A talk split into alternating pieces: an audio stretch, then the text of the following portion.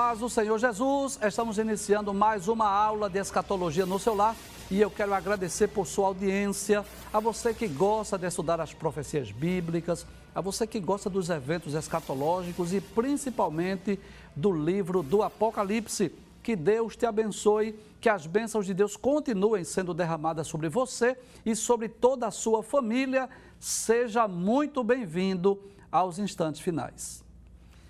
Lembrando que você pode assistir a nossa programação pela TV, pelo YouTube ou pelo site www.iadpeplay.org.br. E se você quer entrar em contato conosco, enviar sua mensagem, a sua pergunta, anote aí o número do WhatsApp do programa 994661010. Se você está acompanhando diariamente os instantes finais, você sabe que nós estamos estudando o livro do Apocalipse. Este livro que, sem dúvida, é um dos livros mais importantes da Bíblia no que diz respeito ao seu conteúdo profético. É bem verdade que vários livros da Bíblia falam sobre profecia, sobre eventos futuros, eventos escatológicos, mas sem dúvida, o livro de Daniel e o livro do Apocalipse são os dois principais e nós estamos estudando aqui, na medida do possível, o livro do Apocalipse, versículo por versículo. Nos programas anteriores, nós já estudamos os quatro primeiros capítulos. Vamos recapitular? Bem, nós estudamos o capítulo 1, que fala sobre a visão do Cristo glorificado. Nós já vimos sobre isso. Abre a tela, por gentileza. João estava lá na ilha de Pátimos e teve uma visão do Cristo ressurreto que apareceu para ele ali no meio dos sete castiçais, com sete estrelas na sua mão direita, e nós estudamos esse belíssimo capítulo, essa visão do Cristo glorificado que está no capítulo de número 1. Estudamos também os capítulos 2 e 3. Eu disse aqui que os capítulos 2 e 3 do Apocalipse são os mais conhecidos, os mais amados porque descreve as sete cartas que foram enviadas às igrejas da Ásia, a Éfeso, Esmirna, Pérgamo, Tiatira, Sardes, Filadélfia e Laodiceia. Nós aprendemos com os erros e os acertos daquelas igrejas. Claro que pode trazer a tela, por gentileza, que as virtudes, as qualidades daquelas igrejas, é para que nós possamos imitar e os defeitos, as falhas, é para que nós venhamos evitar cometer os mesmos erros que aquelas igrejas cometeram. Tenho certeza que aqueles que assistiram os programas, acompanharam a explicação, eu tenho certeza que o Espírito Santo de Deus esteve falando com cada um de nós. Estudamos também o capítulo de número 4, que descreve a visão do trono da majestade divina. Claro, que esta imagem aí ela é meramente ilustrativa para nós termos uma ideia daquela visão gloriosa em que João viu uma porta aberta no céu e ele ouviu a voz de Cristo dizendo: Subi cá, e ele subiu, e ao chegar no céu, ele teve um arrebatamento de espírito. E ao chegar ali no céu, ele teve a visão não só do trono de Deus, mas de 24 tronos e dos quatro animais que estavam diante do trono de Deus. Nós explicamos esse capítulo e eu espero que você tenha compreendido, que você tenha sido abençoado, edificado através do estudo desse capítulo 4, que também é um dos mais extraordinários pelo fato de descrever, claro, naquilo que é possível, o trono de Deus. É claro que João não pôde descrever a pessoa de Deus em sua essência, mas ele compara com pedras preciosas para demonstrar ali o brilho, a glória e o esplendor do trono de Deus. A partir de hoje, nós iniciaremos o estudo do capítulo 5, que é uma continuação do capítulo 4, claro, onde João descreve a visão do livro selado com sete selos. Naquela visão do trono da majestade divina, João percebeu que além do trono de Deus havia 24 tronos, havia os quatro animais que nós já explicamos lá do capítulo 4, mas algo chamou a atenção de João. Ele viu que na mão direita de Deus estava um livro selado com sete selos e é sobre isso que nós vamos falar durante esta semana. A partir de hoje, este será o tema do capítulo. Esse será o tema do nosso programa, não é? Do capítulo 5 do livro do Apocalipse, a, a visão do livro selado com sete selos. Abre a tela mais uma vez para nós visualizarmos essa imagem que foi preparada pela equipe de arte. Claro, eu sempre faço questão de dizer isso. Isso é uma, uma imagem meramente ilustrativa, é só para que tenhamos uma ideia daquilo que João viu, né? Uma percepção apenas para nós imaginarmos, né? Para nós pensarmos como foi aquela visão gloriosa. E você sabe disso, né? que nós nos emocionamos quando nós falamos sobre isso. Pode trazer a tela, por gentileza? Quando nós explicamos essas visões, essas revelações lá do livro do Apocalipse e lá no íntimo do nosso coração nós guardamos também essa certeza, essa convicção, essa esperança que em breve nós também teremos essa oportunidade de estarmos diante do trono da majestade divina. Então eu quero lhe convidar para, se você puder, você abrir a sua Bíblia no capítulo 5 do livro do Apocalipse.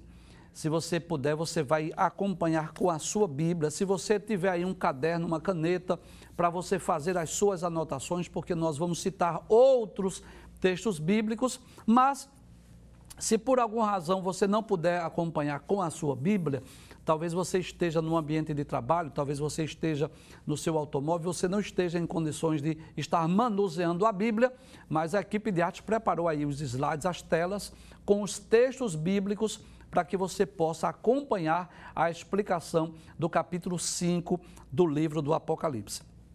Eu quero lhe convidar para nós juntos aprendermos o que é que a Bíblia nos fala sobre esta visão do livro selado com sete selos. Vamos ver o que diz o versículo de número 1. Pode abrir a tela, por gentileza?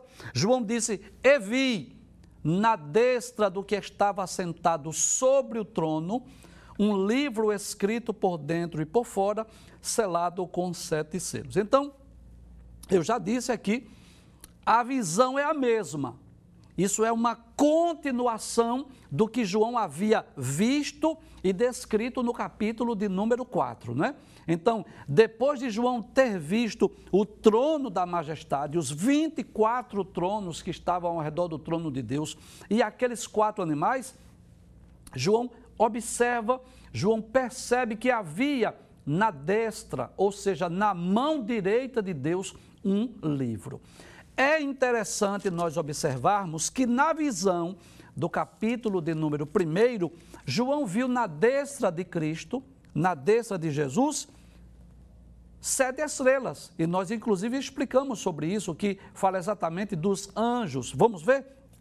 Capítulo 1, versículo de número 20 do livro do Apocalipse, ele diz: O mistério das sete estrelas que viste na minha destra isso é Jesus falando para João.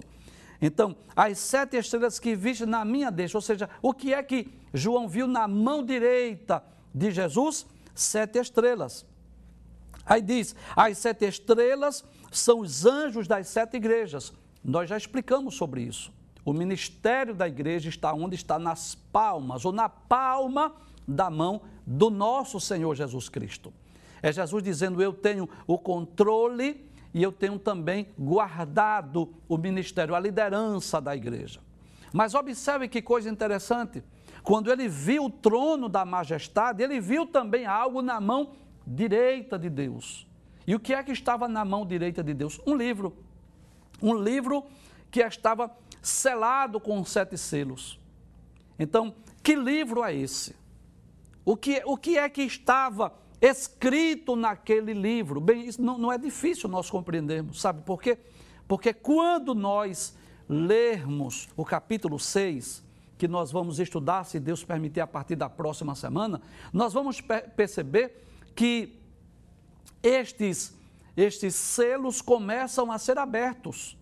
E à medida que os selos são abertos, nós vamos perceber que ele vai trazer o registro do que vai ocorrer no período da grande tribulação. Então, que livro era esse que estava na mão direita de Deus? Com certeza, o livro da revelação das coisas futuras, da, daquelas revelações que Cristo queria trazer para João. Inclusive, você vai lembrar disso. João havia ouvido a voz de Cristo dizendo assim: subi cá, sobe aqui, E ele sobe e viu este livro. Então, havia neste livro, que estava na mão direita de Deus, que estava selado com sete selos, havia o que? A revelação das coisas futuras, das coisas que estavam por acontecer. E é interessante nós observarmos que o, o profeta Ezequiel, se você puder, você abre a sua Bíblia para nós compararmos aí. O livro de Ezequiel nos mostra que Ezequiel também teve uma visão semelhante. Ezequiel, capítulo de número 2. Ezequiel também teve a visão de um livro. Observe Ezequiel, capítulo de número 2, versículos de número 8 a 10. Veja o que diz a palavra de Deus. Mas tu, ó filho do homem, ouve o que eu te digo. Não sejas rebelde como a casa rebelde. Abre a boca e come o que eu te dou. Então vi, e eis que uma mão estava estendida para mim, e eis que nela estava o rolo de um livro. Bem, você deve entender isso, que os livros antigos, né, eles têm um formatos de rolos. Então, ou escrito em papiro ou em pergaminho, de acordo com a época. Né? Geralmente, os livros do Antigo Testamento foram escritos em papiro e os livros do Novo Testamento foram escritos em pergaminho, mas eles eram em formas de rolo. Versículo de número 10.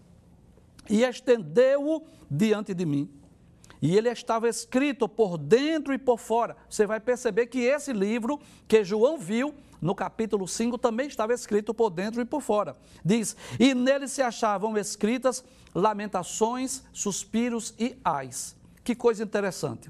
Cerca de 600 anos antes de Cristo, mais ou menos 700 anos antes da revelação do Apocalipse, o profeta Ezequiel também teve uma visão semelhante. Ele também teve uma visão de um livro só que o livro visto por Ezequiel não estava selado com sete selos, estava escrito por dentro e por fora. Mas João viu agora este livro que nós entendemos perfeitamente que trata-se da revelação das coisas futuras, das coisas que estavam por acontecer e que este livro estava no controle de Deus.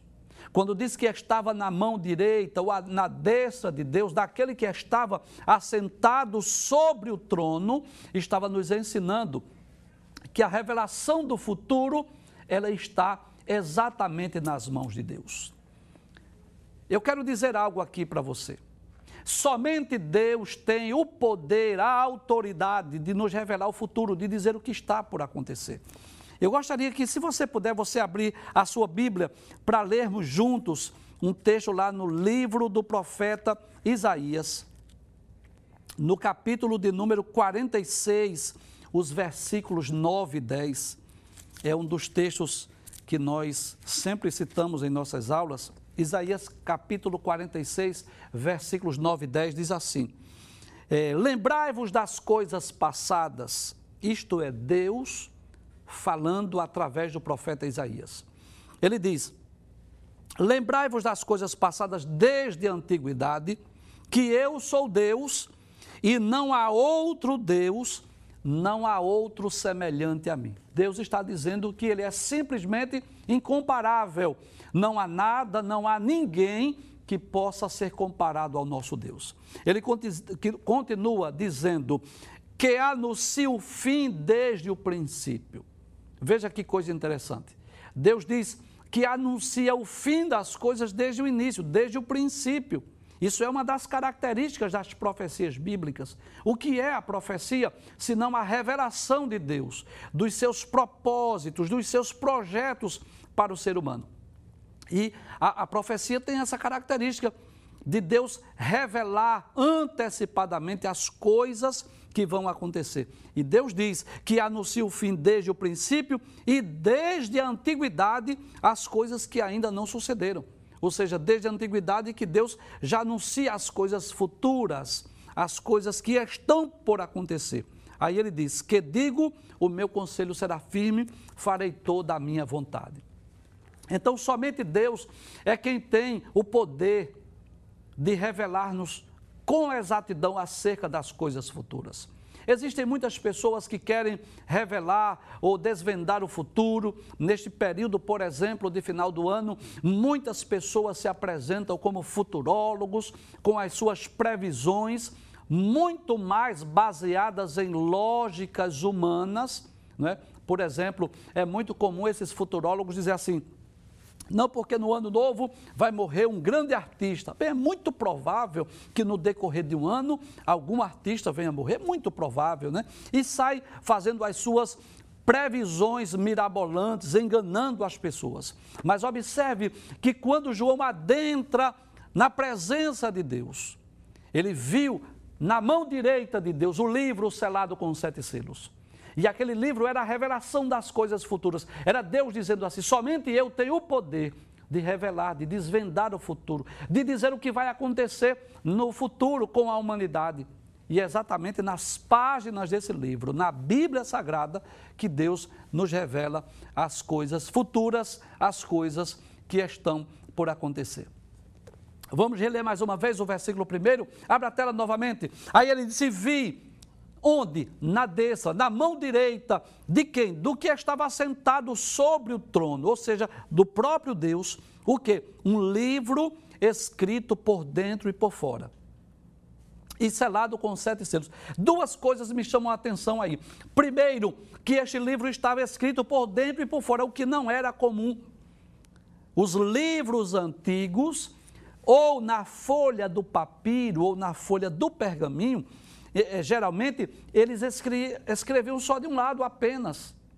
Mas quando diz o texto bíblico que estava escrito por dentro e por fora, é que havia muitas revelações, havia muitas coisas escritas, haviam muitas coisas que Deus queria revelar. A segunda coisa que nos chama a atenção nesse livro é que ele estava selado com sete selos. E o selo fala exatamente de algo inviolável. O selo, desde os tempos antigos, tinha esse objetivo, né? Quando algum documento, alguma carta, por exemplo, era selada, era uma espécie de selo feito de cera, que era colocada aquela cera para demonstrar que ele era inviolável. Deixa eu dar um exemplo. Quando o rei, por exemplo, mandava uma carta para alguém, para um súdito ou para um outro rei, e essa carta ela era selada, então aquilo era um sinal de autenticidade. E você sabe disso, que o número 7 na Bíblia é, é símbolo, é, é, ele representa, simboliza a perfeição. E se esse livro, que estava na destra, na mão direita de Deus, ele estava selado com sete selos, significa dizer que ele era inviolável e ele estava perfeitamente, completamente selado. Ou seja, ainda não havia sido revelado o que estava escrito dentro deste livro. Veja o que diz o versículo de número 2. Vamos ver. No versículo 2, João viu um anjo forte que bra, bra, bradando com grande voz, dizendo assim: Quem é digno de abrir o livro e de desatar os seus selos? Bem, é bom nós lembrarmos que o livro do Apocalipse ele está repleto de aparições angelicais. Praticamente em todos os capítulos, nós vamos observar os seres angelicais aparecendo com muita frequência em toda a Bíblia. Você sabe que os seres angelicais, eles são mensageiros, foram criados por Deus. Claro, existem várias classificações, nós já explicamos aqui em outros programas. Anjos, arcanjos, querubins e serafins. Só, só para a gente recapitular, os anjos são mensageiros, o arcanjo é um anjo guerreiro, é, os querubins são anjos protetores e os serafins são anjos adoradores. Se você quer é, conhecer melhor, você pode ler na Declaração de Fé das Assembleias de Deus, página de número 88, que você vai encontrar mais detalhes sobre essa classificação dos seres angelicais. Então, os, os seres angelicais aparecem com muita frequência nas páginas da Bíblia, esses mensageiros de Deus.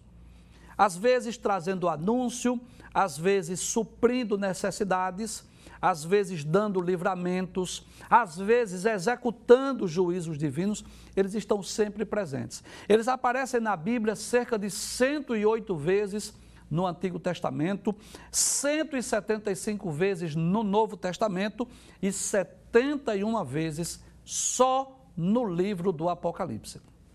Então, diante daquela visão, João viu agora este ser angelical que ele faz uma pergunta. Vamos voltar ao texto? Ele, um anjo forte, ele bradava com grande voz, perguntando assim: Quem é digno de abrir o livro e de desatar os seus selos? Em outras perguntas, em outras palavras, o anjo estava perguntando: Quem é que pode abrir este livro? Quem é que tem autoridade de abrir esse livro? de desatar os selos, de saber o que está escrito neste livro por dentro e por fora. Glória a Deus. Dá-nos a imaginar né, que havia o interesse de João de saber que livro era aquele, de saber o que estava escrito dentro e fora daquele livro. Mas para isso, alguém precisava abrir, alguém precisava desatar aqueles sete selos. E quem é que tem essa autoridade? O anjo faz essa pergunta: quem é que pode, quem é digno de pegar o livro, de abrir o livro, de desatar os seus sete selos? Essa foi a pergunta do ser angelical. Vamos passar o texto, versículo de número 3, vamos ver o que diz a palavra de Deus. Aí João diz assim: E ninguém no céu, nem na terra, nem debaixo da terra podia abrir o livro, nem olhar para ele. Em outras palavras, João estava dizendo assim, a palavra de Deus, né? O anjo estava dizendo assim: Olha, ninguém no céu, ou seja, nem anjos, nem arcanjos, nem querubins, nem serafins poderiam abrir o livro. Nem na terra, significa dizer, nem reis, nem monarcas, nem presidentes, nem imperadores, nem mesmo os patriarcas, nem mesmo os apóstolos, os profetas, ninguém na terra também poderia abrir esse livro. Mas diz ainda o texto que nem mesmo debaixo da terra, ou seja, aqueles mortos, aqueles que já morreram, nenhum deles poderia abrir o livro. Ninguém tinha, é, digamos assim, esta autoridade para tomar o livro das mãos de Deus, para abri-lo, para desatar os selos, para revelar as coisas futuras. Mas eu quero dizer algo aqui: que quando ninguém pode, há um que pode, e esse ser é Jesus. Você lembra disso? Quando lemos a Bíblia Sagrada, nós vamos perceber que muitas vezes, em muitas ocasiões, Jesus fez aquilo que era impossível. Por exemplo, é, eu poderia citar vários exemplos de, do que Cristo fez quando ninguém podia fazer. Por exemplo, no capítulo 5 do Evangelho escrito por Marcos, a Bíblia nos fala sobre um homem, ele não, a Bíblia não diz o nome dele, mas chama de o endemoniado gadareno. Aquele homem vivia possesso de uma legião de demônios. Aquele homem vivia ferindo-se com pedras. Aquele homem morava nos sepulcros.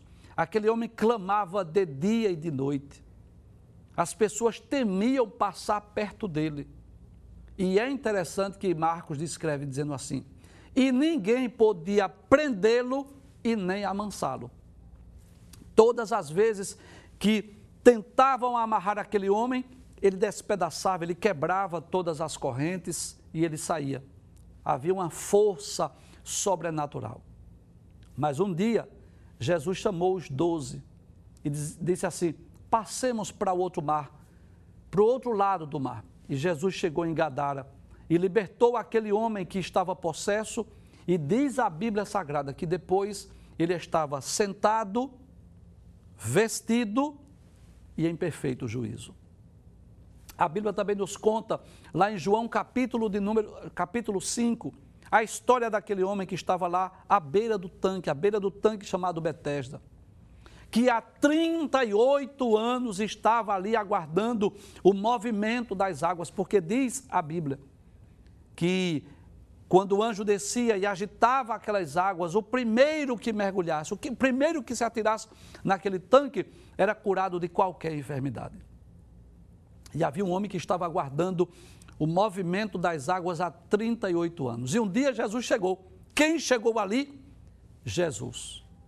Onde estavam ali muitos mancos, muitos aleijados, muitos enfermos, esperando o movimento das águas. E Jesus perguntou àquele paralítico: Queres ficar são? Aí ele disse: Eu não tenho ninguém que me atire na água. Ele disse: Toda vez que a, o anjo desce, que a água é agitada, alguém salta, alguém pula primeiro do que eu. Então não havia ninguém que se compadecesse, se comovesse para lançar aquele homem. Mas quando ninguém pode, Jesus pode. Quando, quando nós não sabemos o que fazer, Jesus sabe o que fazer. Você lembra da multiplicação dos pães? Quando Jesus, depois de, de ensinar a palavra de Deus, Jesus disse: Eu tenho compaixão da multidão, porque eles estão famintos. Eles precisam se alimentar, senão eles vão perecer no caminho, vão desvanecer no caminho. E os discípulos perguntou: onde é que nós vamos encontrar dinheiro? Onde nós vamos comprar pão para essa multidão? Mas João diz assim: que Jesus sabia exatamente o que ia fazer. Então, diante das impossibilidades, diante daquilo, daquelas causas impossíveis, quando ninguém pode fazer, quando ninguém sabe fazer, quando ninguém tem uma saída, uma alternativa, Jesus sabe exatamente o que vai fazer. Então, observe, abre o texto mais uma vez, que o texto diz que ninguém no céu, nem na terra, nem debaixo da terra podia abrir o livro e nem olhar para ele. Bem, eu quero explicar algo aqui. Que esse livro, na realidade, ele representa a revelação das coisas futuras daquilo que está por acontecer, que foi aberto o livro, os selos foram desatados, a, a, partir do capítulo de número 6, que nós vamos estudar em breve, se Deus permitir. Mas quando nós lemos esse texto, nos traz a lembrança, o Espírito Santo de Deus nos faz lembrar de uma obra chamada a obra da salvação, a maior obra que Cristo fez, que ninguém poderia fazer por nós. Nós já dissemos isso em outras ocasiões, nós já dissemos isto em outros programas. Que Jesus, quando esteve aqui na terra, Jesus ficou conhecido pelos seus ensinos, Jesus ficou conhecido pelos milagres que ele realizou. Mas a maior obra, a obra mais importante que Cristo realizou aqui na terra, foi exatamente dar a sua vida pelos nossos pecados. Se você dispõe de uma Bíblia, você pode abrir sua Bíblia e ler alguns textos bíblicos que falam sobre isso. Eu quero lembrar mais uma vez o que nós já dissemos, só para reforçar a informação. O livro fala da revelação do futuro. Mas diante desta impossibilidade, que ninguém pode abrir o livro, nós queremos abrir um parêntese aqui para falar sobre esta obra da salvação, sobre esta obra da redenção. Aquilo que era impossível aos homens, quando não havia ninguém que pudesse morrer pelos nossos pecados, quando não havia ninguém que pudesse ir à cruz para morrer por nós, Cristo foi em nosso lugar. Abra sua Bíblia lá no livro do profeta Isaías, no capítulo de número 53, versículos 4 e 5, diz assim: Verdadeiramente, Ele tomou sobre si as nossas enfermidades e as nossas dores levou sobre si. E nós o reputamos por aflito, ferido de Deus e oprimido. Mas ele foi ferido pelas nossas transgressões e moído pelas nossas iniquidades. O castigo que nos traz a paz estava sobre ele, e pelas suas pisaduras fomos sarados. Esta foi a maior obra que Cristo realizou em benefício da humanidade. Ir à cruz do Calvário, morrer por nós, é, diante de uma impossibilidade humana, quando ninguém poderia morrer por nós, quando ninguém poderia dar a sua vida por nós, Jesus veio a este mundo para morrer em nosso lugar. Em João capítulo de número 10, versículo de número 11, ele mesmo diz: Eu sou o bom pastor, e o bom pastor dá a vida pelas suas ovelhas. Nos versículos 17 e 18, ele diz assim: Por isso o Pai me ama, porque dou a minha vida para tornar a tomá-la. Ninguém me tira de mim, mas eu mesmo a dou. Ele diz: De mim mesmo a dou. Tenho poder para dar e poder para tornar a tomá-la. Esse mandamento recebi do meu Pai. Então foi Jesus que não só tem o poder, tem a autoridade de abrir o livro, de desatar os seus selos, mas também de realizar a obra da redenção pelos nossos pecados. Lá no Evangelho de João, ainda no capítulo de número 15 e o versículo de número 13, a palavra de Deus diz assim: Ninguém tem maior amor do que este de dar a vida pelos seus amigos. Então, diante das impossibilidades, diante das causas impossíveis aos homens, Cristo tem o poder, tem a autoridade de fazer aquilo que nós não podemos, aquilo que nós não sabemos o que fazer. Vamos voltar ao texto do Apocalipse, mais uma vez, versículo 3. Aí diz a palavra de Deus: E ninguém no céu, nem na terra, é João dizendo, nem debaixo da terra podia abrir o livro, e nem mesmo de olhar para ele, nem mesmo olhar para ler, para saber alguma coisa que estivesse escrita por dentro e por fora. Mas vamos ver o que diz o versículo de número 4. Pode passar a tela, por gentileza? E diz: E eu chorava muito. Por quê? Porque ninguém fora achado digno de abrir o livro, nem de o ler e nem de olhar para ele. Que coisa interessante. Pode trazer a tela, por gentileza? Nós já dissemos aqui em vários programas, e eu torno a dizer que o céu é um lugar de gozo que o céu é um lugar de regozijo, que o céu é um lugar de alegria. A alegria do céu é uma alegria incomparável, simplesmente incomparável. Não há nada, nada, absolutamente nada que nós possamos comparar com o gozo, com a alegria que nós vamos desfrutar no céu. Lá em Apocalipse, capítulo 19, versículos 7 a 9, na ocasião em que é revelada as bodas do Cordeiro, o texto diz isso: regozijemo-nos e alegremo-nos e demos-lhe glória, porque vindas são as bodas do Cordeiro. Lá em Apocalipse capítulo 21, versículos 3 e 4, diz que Deus enxugará de nossos olhos toda lágrima, porque não haverá pranto, nem clamor e nem dor, porque já as primeiras coisas são passadas.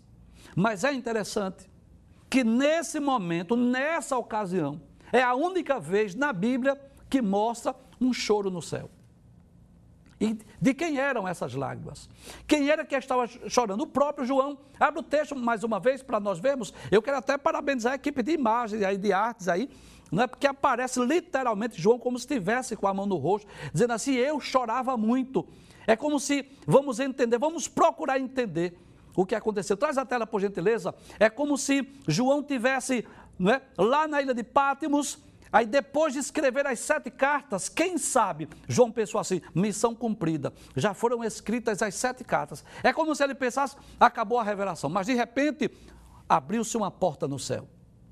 Não sei dizer se no mesmo dia, se na mesma semana, não sei dizer. Mas ele viu uma porta aberta no céu, ele ouviu uma voz dizendo assim: subir cá. Ele subiu um arrebatamento de espírito. Ele viu o trono de Deus, mas ele viu que na destra, na mão direita, tinha um livro. E é como se João dissesse assim: tem alguma coisa especial nesse livro. Esse livro está escrito por dentro e por fora em sete selos. Isso não é normal.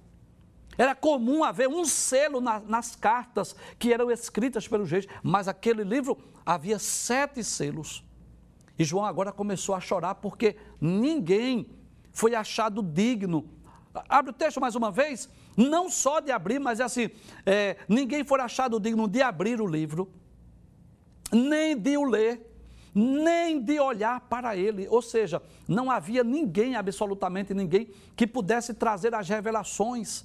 Pode voltar à tela, por gentileza? Trazer as revelações daquilo que estava escrito. Mas observe o que diz o versículo de número 5, pode passar na tela por gentileza? Aí diz assim: E um dos anciãos, mais uma vez, parabéns para a equipe de artes. Aparece um ancião aí, né? Do, dos 24 anciãos, glória a Deus. Um daqueles anciãos, eu não sei quem, não me pergunte pelo WhatsApp, que eu não sei responder. Mas um deles, um daqueles 24, é como se ele ficasse de pé e dissesse assim a João: Não chores. Trouxesse uma palavra de conforto para João, dissesse: Não chores. Eis aqui o leão da tribo de Judá, a raiz de Davi, que venceu para abrir o livro e desatar os seus sete selos. Glória a Deus. Como nós já dissemos, quando ninguém pode, quando ninguém sabe o que fazer, Jesus pode, Jesus sabe. Ele é capaz, ele tem o poder de revelar o futuro, de abrir o livro, de desatar os selos, de revelar. Inclusive, eu vou antecipar para você um versículo. Eu vou só um. Vou antecipar. Observe no livro do Apocalipse, eu não vou explicar, só vou antecipar. Capítulo 6, versículo 1 assim. Capítulo 6, versículo 1 diz assim: E havendo o cordeiro aberto um dos selos, observe, quem é que abriu? O cordeiro. Então Jesus é digno, ele é capaz. Aí como é que Jesus é apresentado nesse texto? Pode abrir o texto, o texto, por favor? Aí diz assim: não chores. Eis aqui, primeiro, o leão da tribo de Judá. Por que Jesus é descrito como o leão da tribo de Judá? Pode trazer a tela, por gentileza? Você muitas vezes já falou sobre isso. Jesus é o leão, mas por quê? É porque Jesus é da descendência de Judá. Jesus é descendente de Abraão, de Isaac, de Jacó e de Judá. E eu quero ler um texto aqui que eu acho extraordinário. Lá no livro de Gênesis, capítulo de número 49, o versículo de número 10. Jacó já estava prestes a morrer e ele chama seus doze filhos para abençoar os filhos. Veja que coisa interessante. Que período era esse? Era o período em que Jacó e seus filhos estavam no Egito, na terra de Gozen, quando José era governador. E Jacó, prevendo a sua morte, ele abençoa os seus filhos. E esta bênção de Jacó, na realidade, é uma profecia. Observe o que é que ele diz acerca de Judá, quando ele vai abençoar o seu filho Judá. No versículo de número 10, ele diz assim: O cetro não se arredará de Judá. Você sabe que é o cetro, exatamente aquele instrumento usado pelo rei. Uma espécie né, de, uma espada, vamos dizer assim, pequenininha, é um cetro, como fosse uma caneta, vamos pensar assim, uma caneta, que era usada pelos, pelos reis. Símbolo de autoridade. E Jacó, quando não havia expectativa humana de haver rei em Israel, de haver reis, da sua descendência e da sua linhagem, ele diz: o cetro não se arredará de Judá, nem o legislador dentre seus pés. É como se dissesse assim: olha, da linhagem de Judá, desse meu filho Judá, vai sair reis. Aí ele diz: até que venha Siló. E Siló aqui não é o, o nome de uma cidade, mas significa dizer: até que venha aquele a quem o reino pertence. Diz, e, a ele se congregarão os povos. É por isso que Jesus é chamado de o leão, que é o rei dos animais. Falando que Jesus é rei. E diz o leão de Judá, porque ele é descendente da tribo de Judá. Mas o texto diz ainda que ele é da raiz de Davi. Por que Jesus é da raiz de Davi? Vamos entender o texto. Isaías capítulo 11, versículo 1. Isaías capítulo 11, versículo 1, vamos ver o que é que diz a palavra de Deus. Nós já estudamos essa profecia, você deve estar lembrado, as profecias acerca do milênio. Isaías capítulo 11, versículo 1 diz: Porque brotará um rebento do tronco de Jessé, e das suas raízes um renovo frutificará. Então Jesus é descendente de Judá e a raiz de Davi, e ele é digno de abrir o livro e de desatar os seus sete selos.